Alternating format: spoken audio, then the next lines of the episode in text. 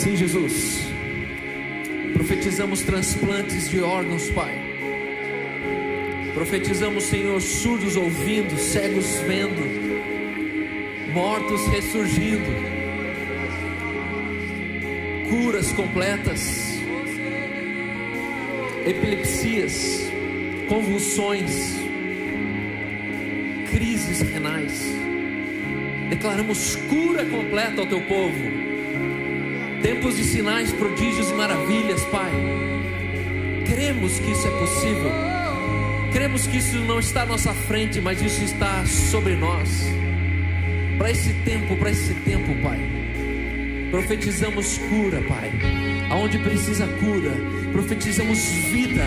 Aonde tem cheiro de morte, profetizamos, Senhor, alegria. Aonde há sombra de tristeza, Pai, profetizamos nessa noite os teus sinais alimentos se multiplicando dentro de geladeiras, alimentos se multiplicando dentro de dispensas, Pai, alimentos se multiplicando dentro de orfanatos, casas de recuperação, dentro de asilos, Pai, nós cremos, nós cremos, é esse Evangelho vivo que nós cremos, Pai. Obrigado, Espírito Santo. Obrigado, Espírito Santo. Nessa noite é tão maravilhoso poder cantar que o Deus que faz o, cu, o surdo, o coxo andar, é o Deus que tira o medo de nós. É por essa razão que estamos nessa noite aqui, vencendo obstáculos de medo, barreiras, Pai, de temores, porque nós sabemos que estamos olhando para cima e sabemos para onde estamos indo. Estamos de olho, Senhor, no próximo na próxima degrau, nos próximos ganchos dessa escalada, porque para trás nós não retrocedemos, jamais. A tua igreja ela triunfa, de geração em geração ela triunfa, ela jamais será calada, ela jamais será vencida, a tua igreja jamais será ameaçada. Porque uma igreja ameaçada não é a igreja de Cristo Jesus. Obrigado, Espírito Santo, por essa noite e pela oportunidade de mais uma vez expandir a mente da tua igreja, do teu povo. Se você puder, pega a sua Bíblia onde você estiver. Se a sua Bíblia é um celular, seu aplicativo, levante a sua Bíblia comigo. Feche os teus olhos e diz comigo: Essa é minha Bíblia. Essa é minha Bíblia. Eu sou o que a Bíblia diz que eu sou. Eu posso o que a Bíblia diz que eu posso. Eu tenho o que ela diz que eu tenho. Eu serei ensinado na palavra de Deus. Eu humildemente confesso que minha mente está aberta, meu coração está receptivo. Eu estou prestes a receber a incorruptível, indestrutível a semente eterna da palavra de Deus. Eu jamais serei o mesmo. Nunca, nunca, nunca. Eu jamais serei o mesmo. Em nome de Jesus. Amém, amém e amém. Você pode aplaudir a Jesus, a Sua palavra, a adoração. Obrigado, Jesus. Amém, amém. Você pode tomar o seu lugar. Obrigado, Bruno, banda, Léo. Vocês tornam a vida com Jesus mais gostosa. Jesus está aqui nessa noite. Há um ambiente de sensibilidade. Eu não sei se você vai conter as lágrimas até o fim, mas eu sei que você está sensível. Jesus está aqui. Jesus está aqui. E aonde Jesus está, não há lugar para arrogância.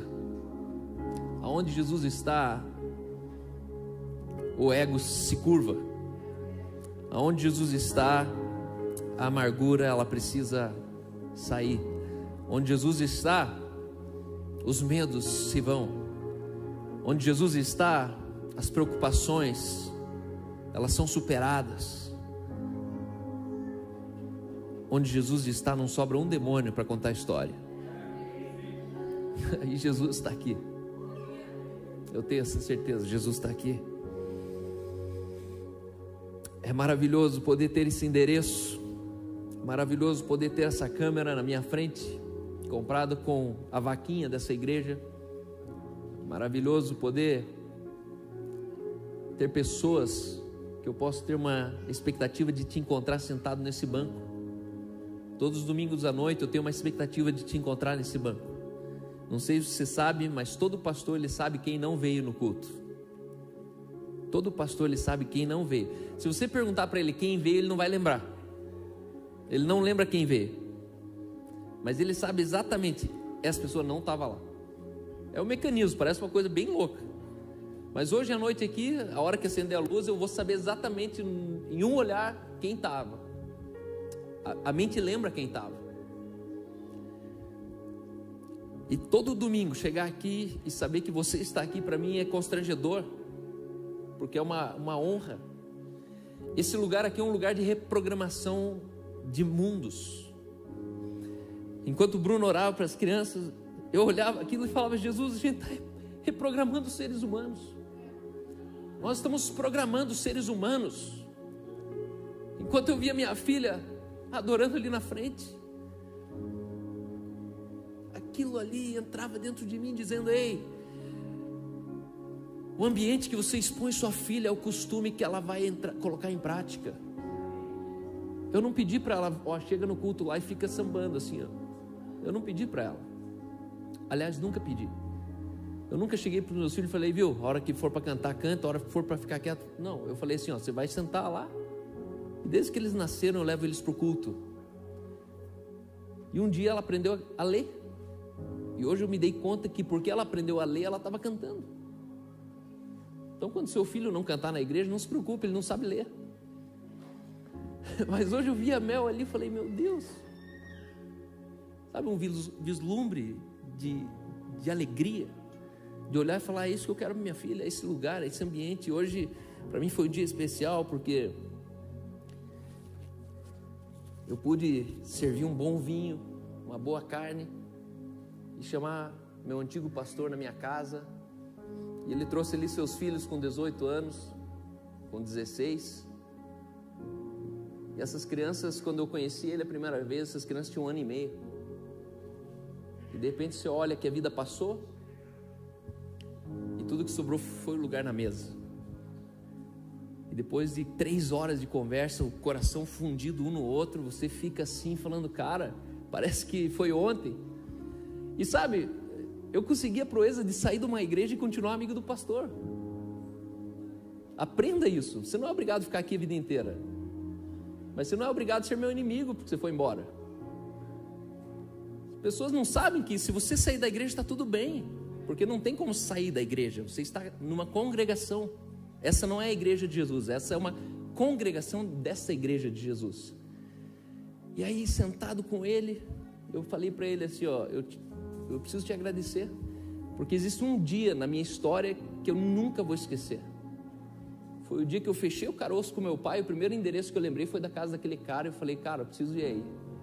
E aquele pastor, jovem pastor, 16 anos atrás, muito menos maduro do que ele era hoje, me colocou dentro de uma sala e leu um texto. Humilhai-vos debaixo da potente mão de Deus, e ele vos exaltará. E aquela palavra entrou como uma flecha, e eu pus o nariz no meio da.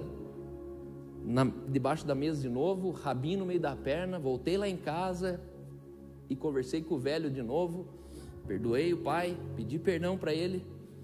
E eu falei para esse meu pastor, eu falei, cara, aquele dia foi uma conversa decisiva na minha vida, porque eu estava numa bifurcação que eu falei assim, ó, eu vou meter o louco agora.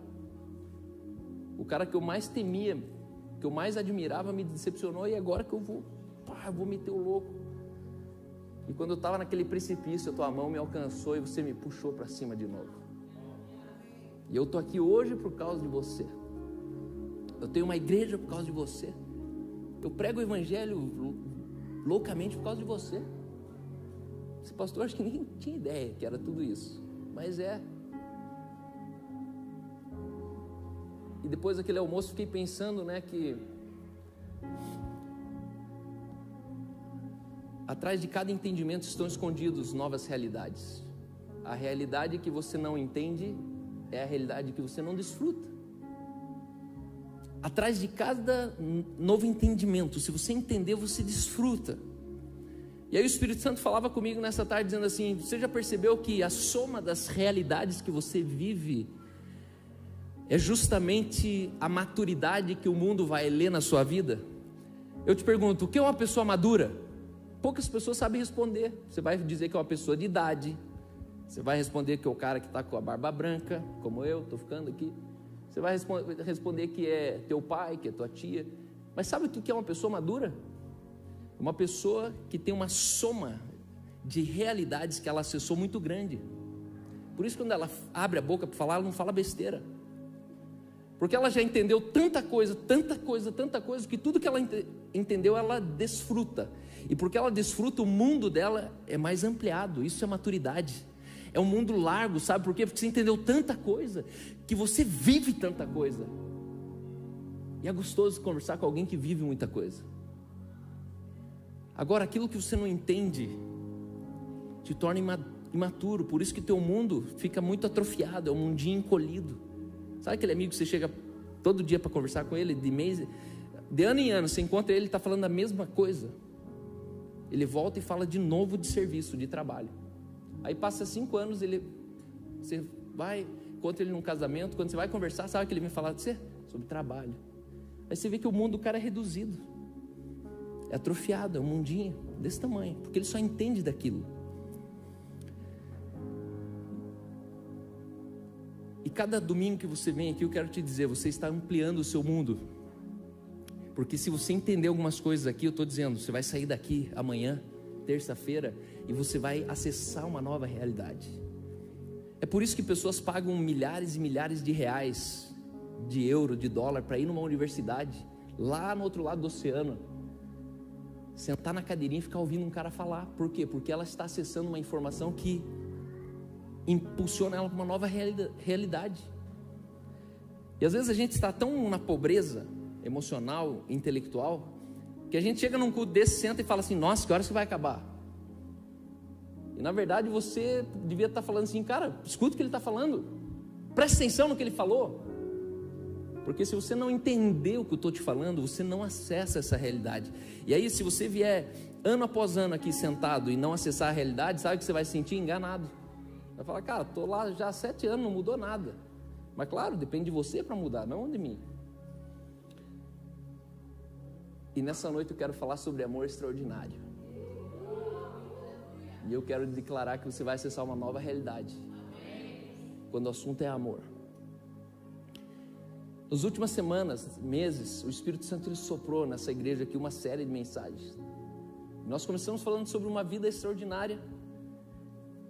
Depois passamos falando sobre frutos e marcas dessa vida extraordinária.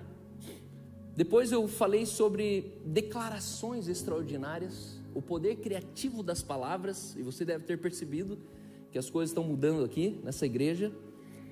Depois veio o Luciano, o Juliano e falou sobre relacionamentos extraordinários. E hoje eu quero falar sobre amor extraordinário. Hoje você vai entender que você entende bem pouco sobre amor. O valor fundamental dessa noite é baseado em Cantares de Salomão, um dos livros menos lido pela igreja, um dos livros mais temidos pelos solteiros, que dá todo tipo de comichão conforme você vai lendo. Dependendo da moça, se é assembleana, ela lê e faz ui. Quando é muito assembleana assim, ai que nojo. Mas Cantares de Salomão é um livro não explorado. Eu nunca preguei sobre ele aqui, porque eu não tenho coragem. Mas vou começar a ter. Cantares de Salomão não é um livro que você chega num velório assim e lê cantares. Nem numa festa de 15 anos que você como pastor fala, queria dar uma palavra. Seus peitos, seus peitos são como os da pomba. Seus seios são como a montanha do vale de Jaboque. É, é, é um livro meio esquisito de ler. Vai dizer que não. Pensou se fazer assim, ó, três meses devocionais só sobre cantares. Mas eu quero dizer que o valor fundamental dessa noite é entender que Cantares ele revela que não há amor dissociado da expressão sexual. A religião, ela tirou o aspecto sexual do amor, tentando torná-lo mais santo. A religião, ela tirou o aspecto sexual do amor, tor tentando torná-lo mais santo. O mundo sem Deus tira o amor do sexo, tornando o sexo nada sagrado, pois percebem que o amor no sexo sempre foi sagrado. Cara, quando eu li isso aqui, ó, nessa semana, eu falei: Meu Deus, como assim? Descobri. Descobri porque eu gosto de transar. Tem tudo a ver comigo. Tem tudo a ver com amor. E essa história aqui começou na segunda-feira, quando eu convidei meu convidado na live, ele começou a ler cantares. E ele cantares, e ele começou, e ele falou assim: Ó, eu sei que tá meio esquisito a conversa aqui, mas é o que eu tô sentindo do Espírito. Eu não sei onde isso aqui vai parar, mas deixa eu ler aqui para vocês. Aí começou a ler, começou a ler, começou a ler. E literalmente ele chegou com três limões, e no final a gente saiu com uma limonada. E no final eu vi que tem um, uma porta chamada amor que a gente não entrou ainda. Nessa semana essas lives me fizeram pensar em quanto disfunções sexuais e disfunções das pessoas quanto ao amor de Deus tem é tudo em comum. Essa live me fez entender que pessoas que têm disfunções de compreensão no amor de Deus são provavelmente pessoas que têm disfunções sérias sexuais. Se você tem uma disfunção sexual, eu já estou te dando um diagnóstico. Você tem uma disfunção séria com o amor de Deus. Cal, por que você está falando isso? Porque a maioria de vocês aqui tem disfunções sexuais. Uns gostam de mais, outros gostam de menos, outros não gostam, é uma disfunção também, e outros gostam do Pedrinho, do par igual, é outra disfunção. Outros gostam de criança, é outra disfunção. Outros são narcisistas, passam horas se masturbando, é outra disfunção. Só que o fato é que a gente sabe que tem alguma coisa muito errada na igreja. Três a cada quatro pastores eles consomem pornografias. Sabia disso? Então, na verdade, a igreja é um tapete que, se a gente erguer de verdade, não sobra ninguém. Porque em algum lugar você está errando. E aqui eu começo dizendo que eu casei com uma santa, eu casei com uma mulher pura, eu casei com uma mulher virgem, eu casei com uma mulher maravilhosa, só que um dia eu descobri que ela tinha uma disfunção sexual. E sabe qual era a disfunção sexual dela? Aquela que dissociou, que tirou o elemento sexual do amor, falando que sexo no amor é feio. A religião que falou, viu, sexo é sujo. Sexo, ó, cuidado, hein?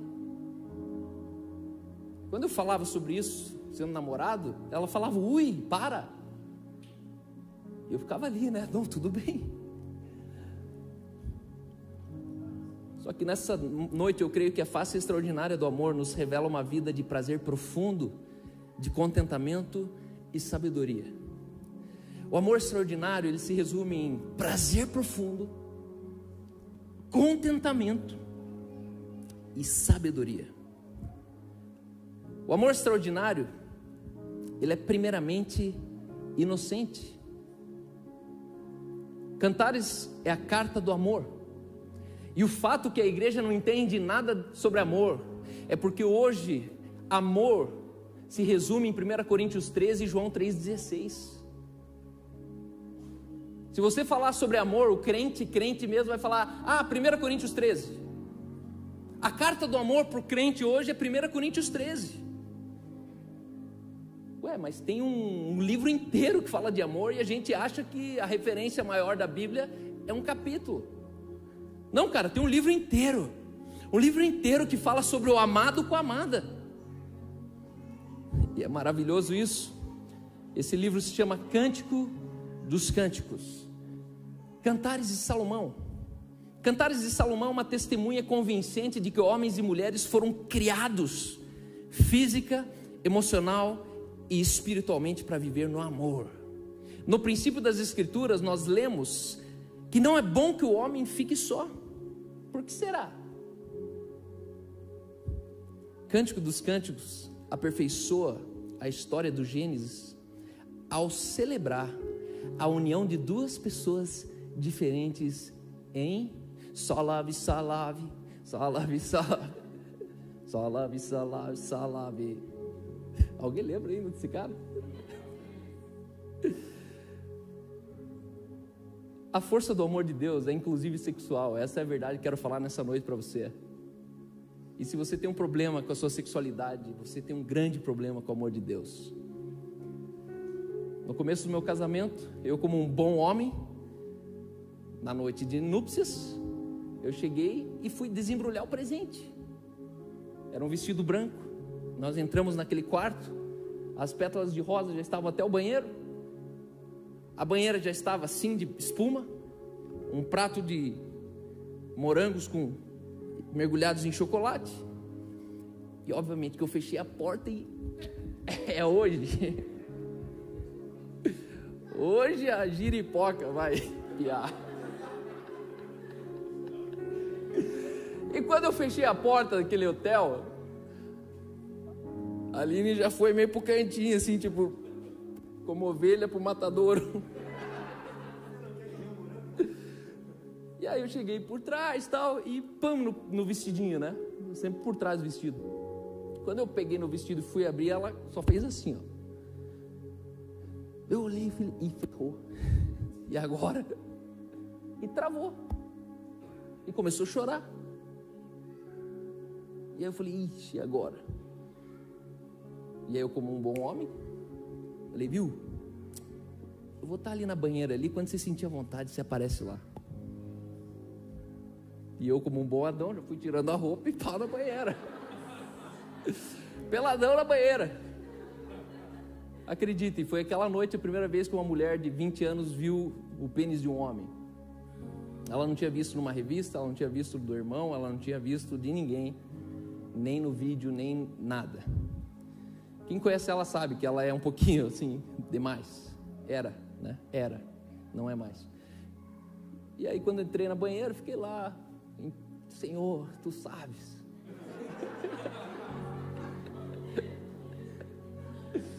Traz a minha vitória. Vitória!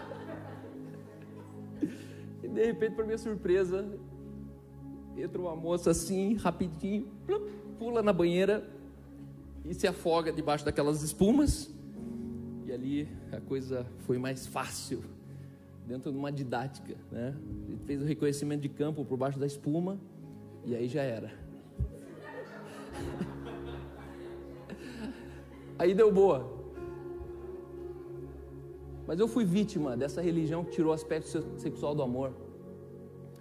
E tive que fazer praticamente massagem cardíaca numa moça cujo sexo dela estava sendo comprometido por um amor distorcido, um amor sem sexo. O mundo tira o amor do sexo, tornando o sexo nada sagrado. Porque os mesmos percebem que o amor no sexo é muito sagrado. Conseguimos ver o amor de Deus expresso na relação de uma mãe e um filho. Quando você lê a Bíblia, você consegue facilmente perceber o amor de Deus com você como o amor da mãe com o filho. Peitinho, tal, seio, cuida aqui. Mas nós não conseguimos ver o amor de Deus com essa mesma mãe, com essa mesma mãe com o seu marido. Sendo que o amor da mãe é fruto e produto do amor matrimonial e não o contrário. Consegue entender onde que eu quero chegar? A gente consegue ver que é um, é um amor bonitinho da mãe com o filho, mas não consegue ver aquela mãe deitada com o marido que gerou o filho. A mãe com o filho é erótico, a mãe, a mãe com o marido é erótico, a mãe com o marido é, ui, Não, não. A mãe com o marido que terminou na maternidade. É o fruto desse amor extraordinário entre um homem e uma mulher que trouxe eu e você aqui nessa noite. Isso é o poder sagrado e a força do amor verdadeiro. É um amor de Deus derramado no homem a ponto de ele entrar num lugar de prazer. Por isso Deus plantou o homem nesse lugar de prazer chamado Éden e colocou ali consigo uma mulher. E essa mulher, ela não estava vestida, não existia naquela eventualidade indústria têxtil. Tamanha era o sagrado desse amor, tamanha era a profundidade da pureza desse amor. Se o mundo hoje fosse redimido, todos nós estaríamos vivendo pelado e não nos perceberíamos. Hoje vestido a gente fica se percebendo, imagine pelado. Talvez pelado não. Porque essa roupa que você veste que gera expectativa falsa. É esse sutiã com bojo que gera uma expectativa mentirosa nos homens. Desculpa, irmãs. Mas Deus há de te conceder uma pequena cirurgia.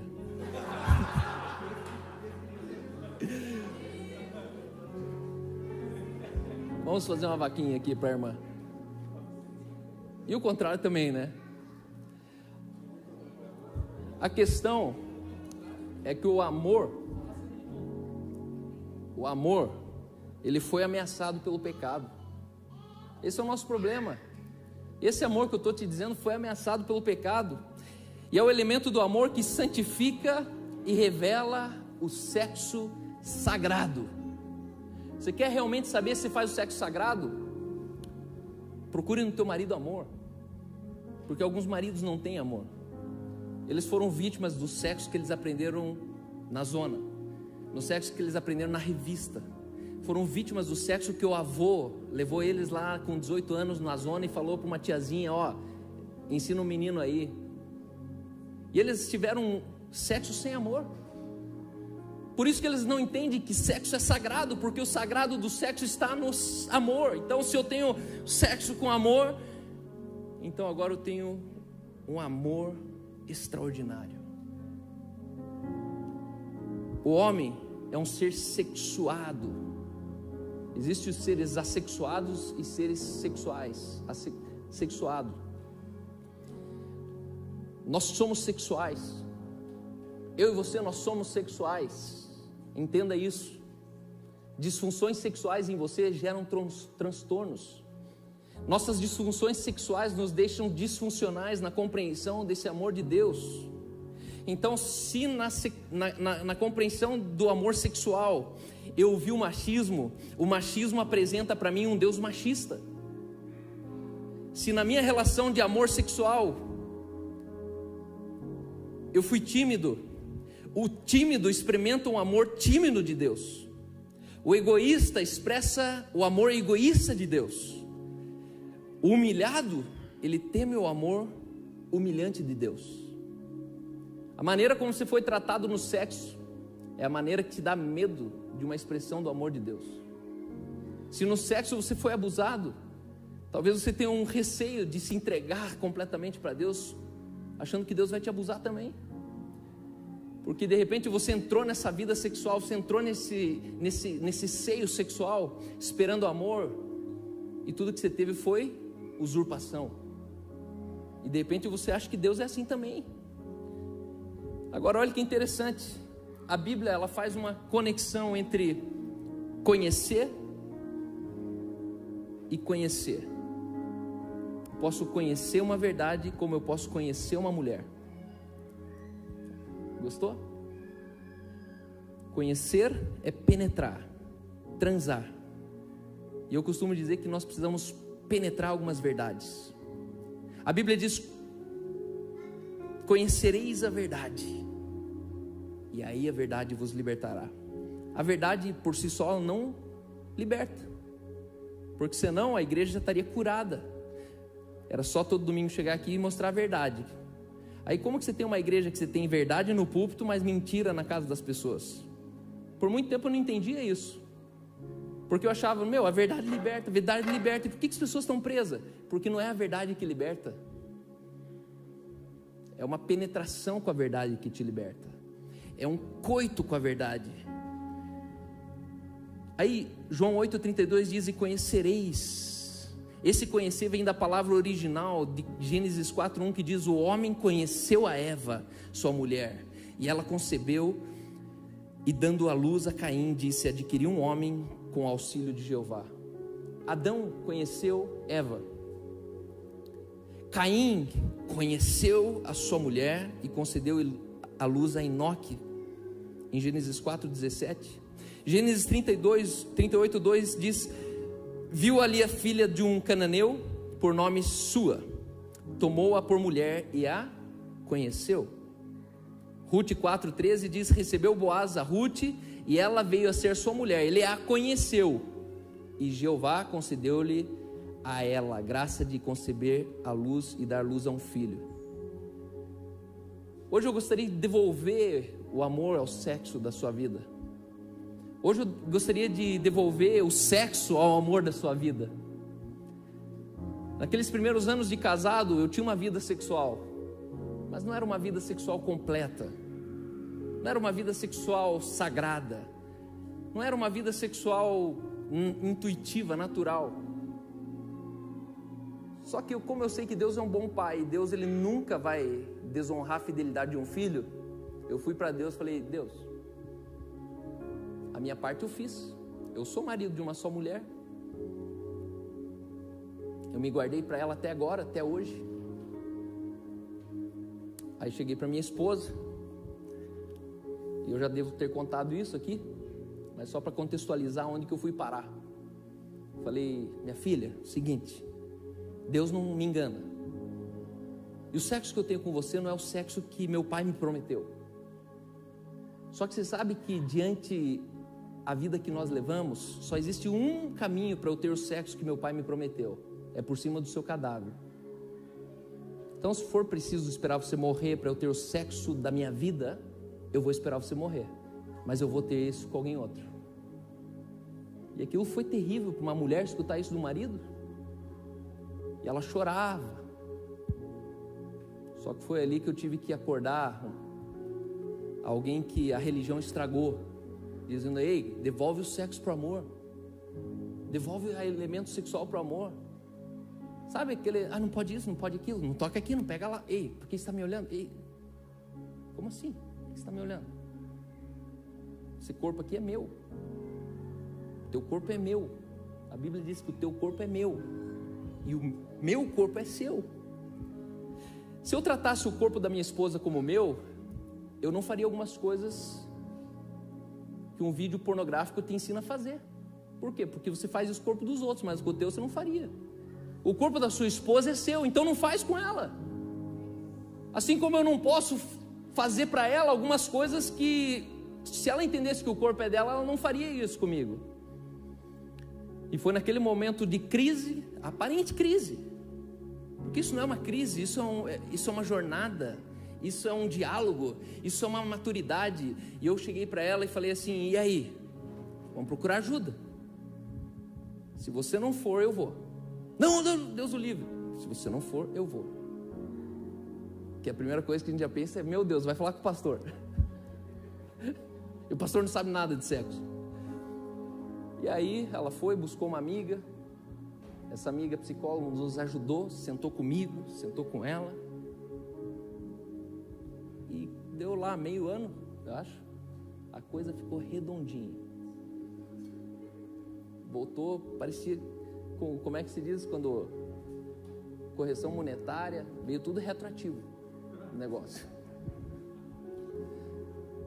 Foi sete anos de vaca magra, mas agora está sendo sete anos de vacas jerseys, gorda. Mas onde eu quero chegar com essa história? Eu quero chegar que o evangelho da minha esposa mudou em casa. O dia que ela mudou a vida sexual que ela tinha comigo. Minha esposa é outra.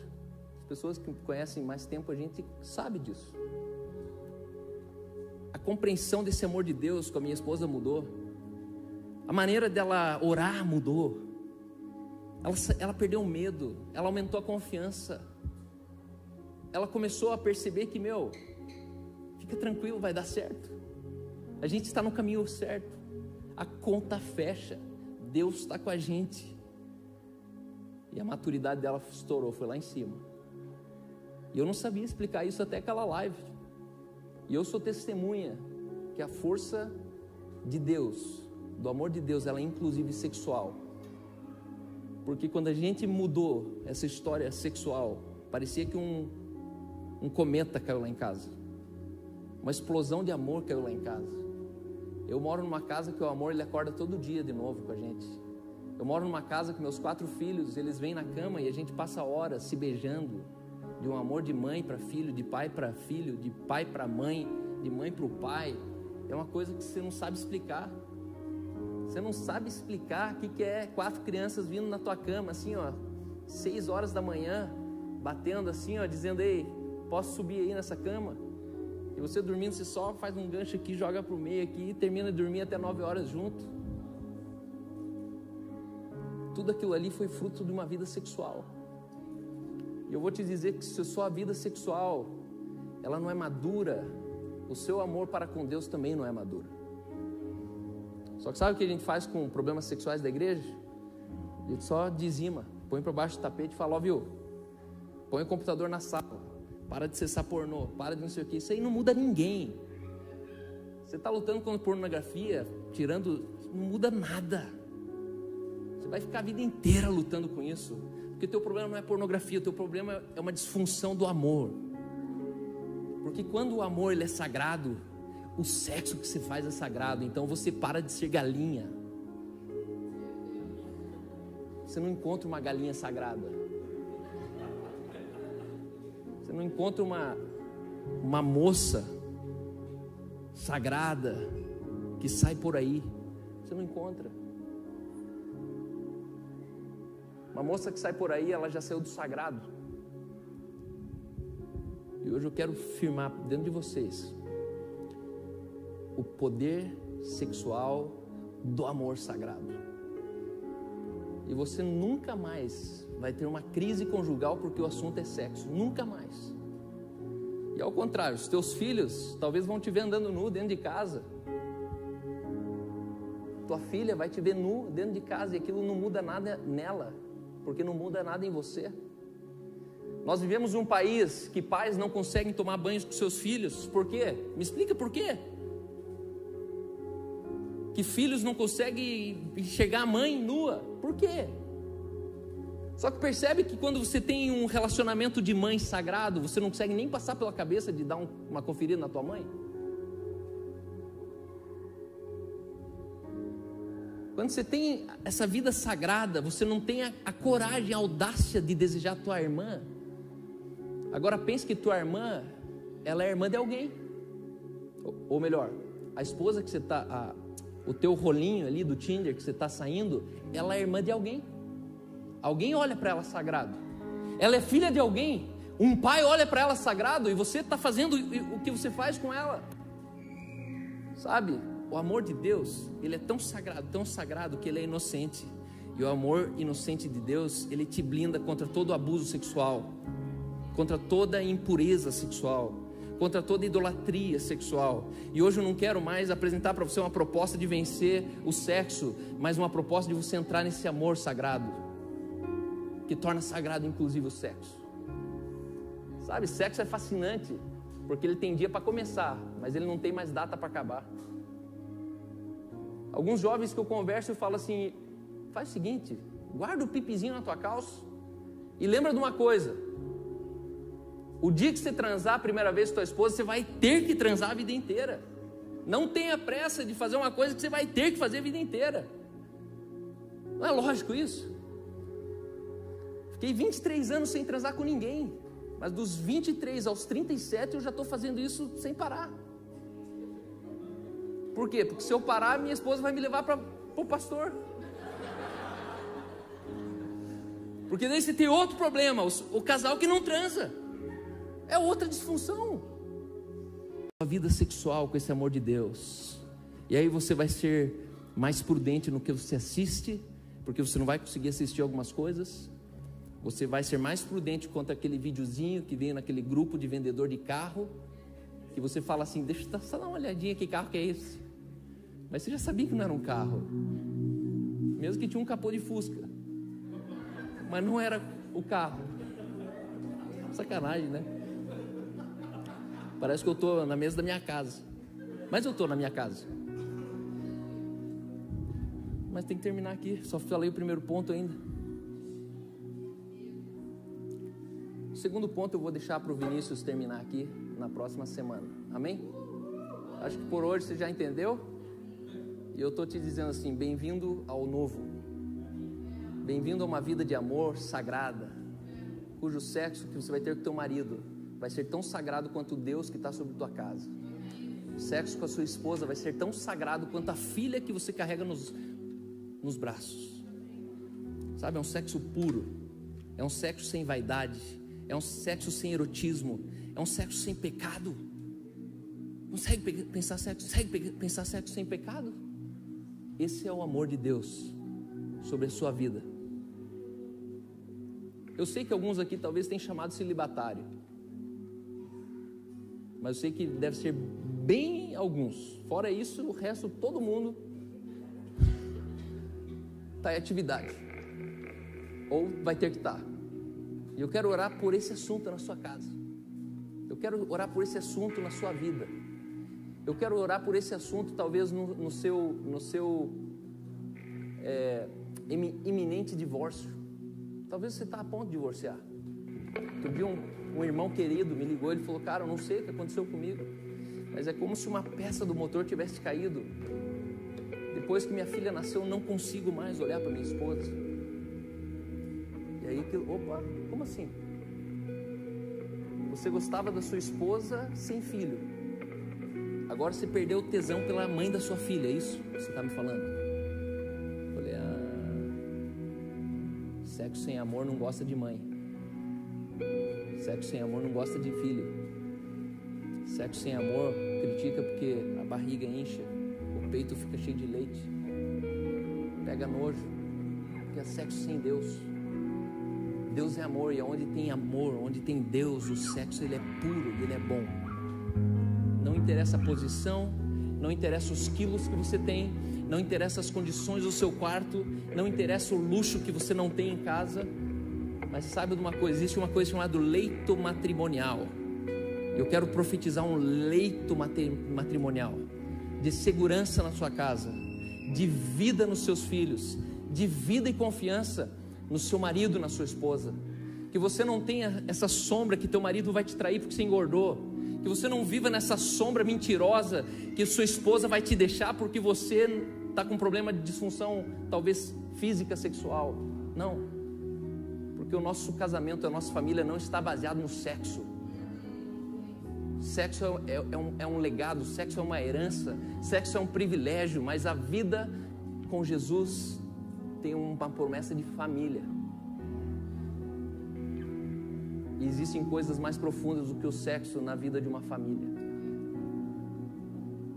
Sabe, no dia que você sepulta um pai, um avô, você não está preocupado que você não fez sexo hoje com a tua esposa. Você não está muito pensando nisso, por quê? Porque isso não importa naquele momento ali. Meu desejo é que o sexo ele volte no lugar devido na sua vida que você coloque o sexo nem acima daquilo que você deveria ter, nem abaixo do que a religião ela mandou você colocar. Sexo é tua herança. Faça muito sexo. Faça muito sexo. Mas leve o leito de Jesus. Leve o sagrado de Jesus para dentro desse sexo. Ore com sua esposa durante esse momento. Abrace ela. Dê palavras de vida sobre ela Fale que ela é melhor pastora, fale que ela é melhor pregadora, ela é melhor exortadeira, ela é melhor profetizadeira. Já percebeu que no sexo a gente separa os assuntos? Coisa de igreja a gente nunca fala muito em sexo. Por quê? Porque a gente acreditou na mentira que tem que tirar o sexo do amor. Então o amor da igreja é um assunto, o amor de casa a gente não fala em João 3,16.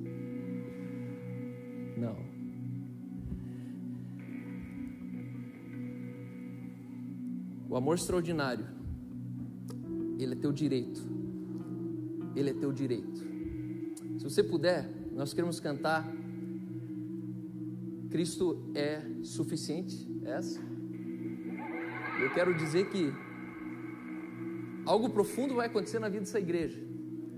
E as pessoas vão entrar aqui e falar: como é que vocês se amam tanto?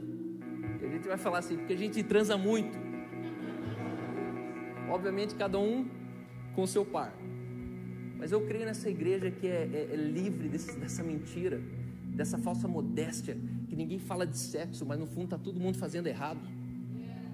Uma igreja que tem isso, sabe, um Éden, sabe, um lugar puro, que eu olho para a esposa do meu amigo, posso achá-la bonita, posso achá-la mais magra, posso achar, mas isso é sagrado dele, não é meu.